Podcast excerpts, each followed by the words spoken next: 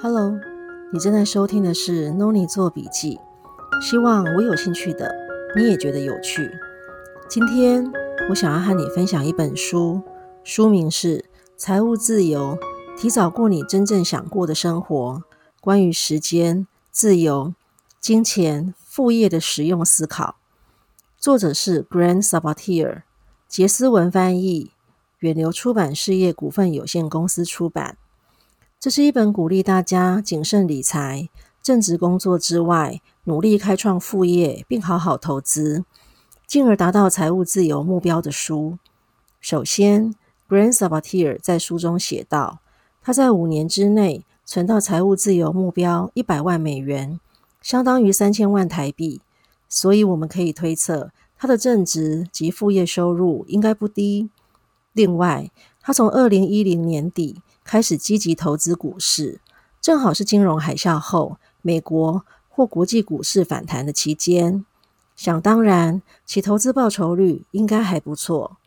最后，他促使自己每年存下至少百分之八十的收入，于是过着一般人可能不大容易接受的极简，甚至有些苛刻的生活。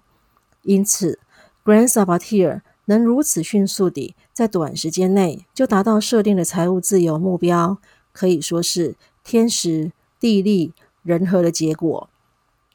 提醒大家，千万不要误会，每个人都可以像他一样，很快的在五年后达到一百万美元的财务自由目标。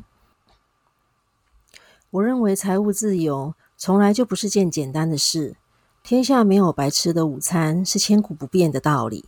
但是在目前巨大变动的社会环境下，重复性的工作将被人工智慧取代，传统的保险及退休年金制度也因应低利率及少子化全面改革。这些改变通常对你的工作、退休后的生活产生的威胁大于机会。所以，即使你自认为不需要财务自由，不过现在开始。为自己或家人的未来多做一些准备，以防万一，绝对是有必要的。如果你的目标小很多，那么恭喜你，也许你只要做到 Gransabatier 建议的十分之一，就绰绰有余了。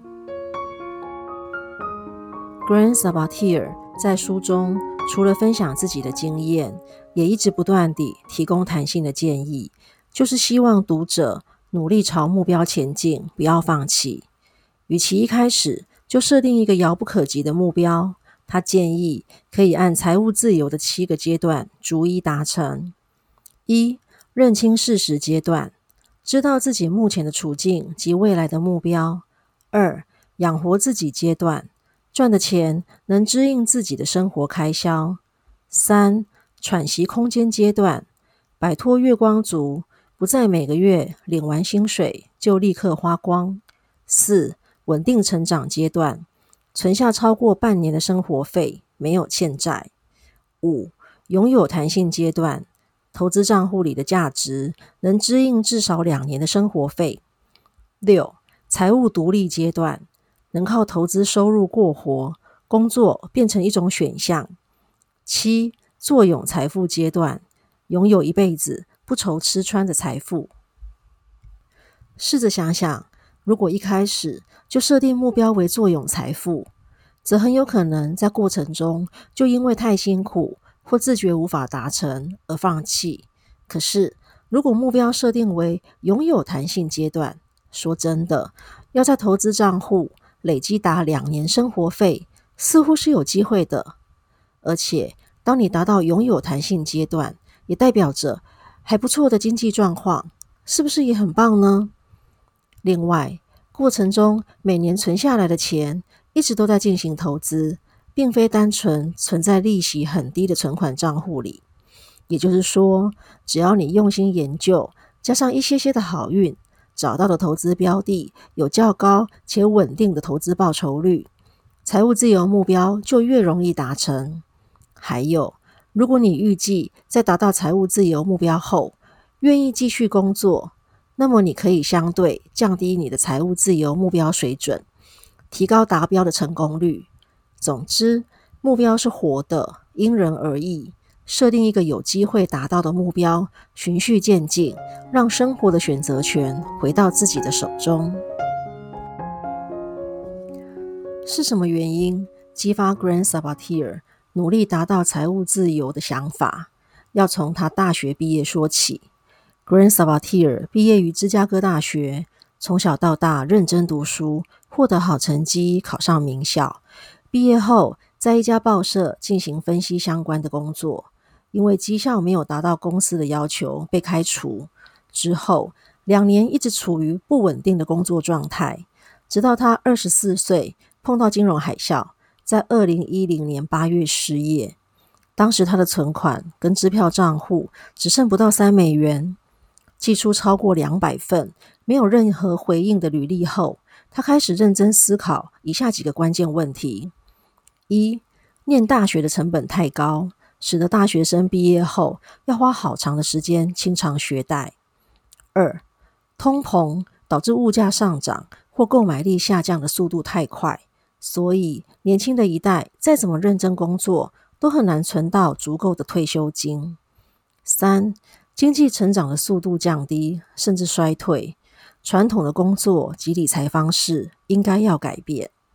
四、越来越贵的医疗费用及不稳定的政府政策，退休基金制度让寿星阶级充满了不安全感。接下来五年的时间，Grand Sabatier 找到一份全职工作，创立两家公司，发展副业，投资股市，致力于极大化收入和储蓄，并极小化生活花费。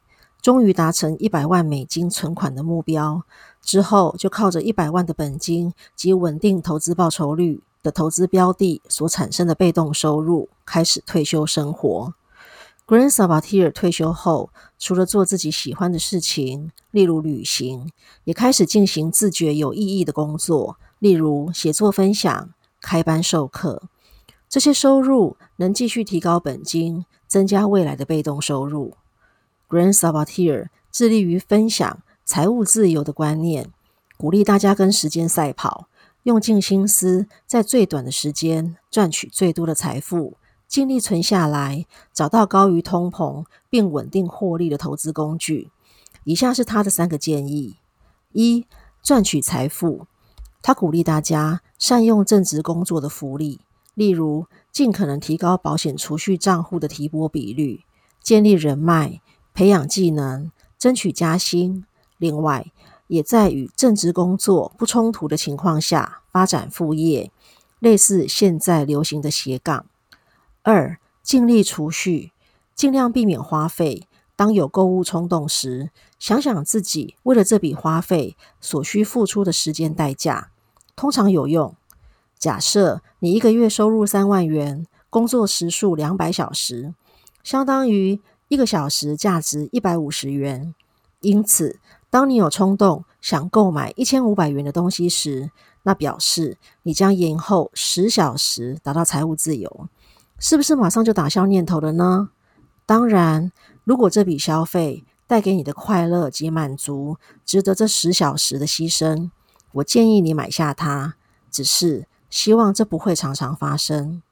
三、稳定获利的投资工具。依据短期或长期的投资目标，设定现金、定存、股票、债券、不动产的投资比例。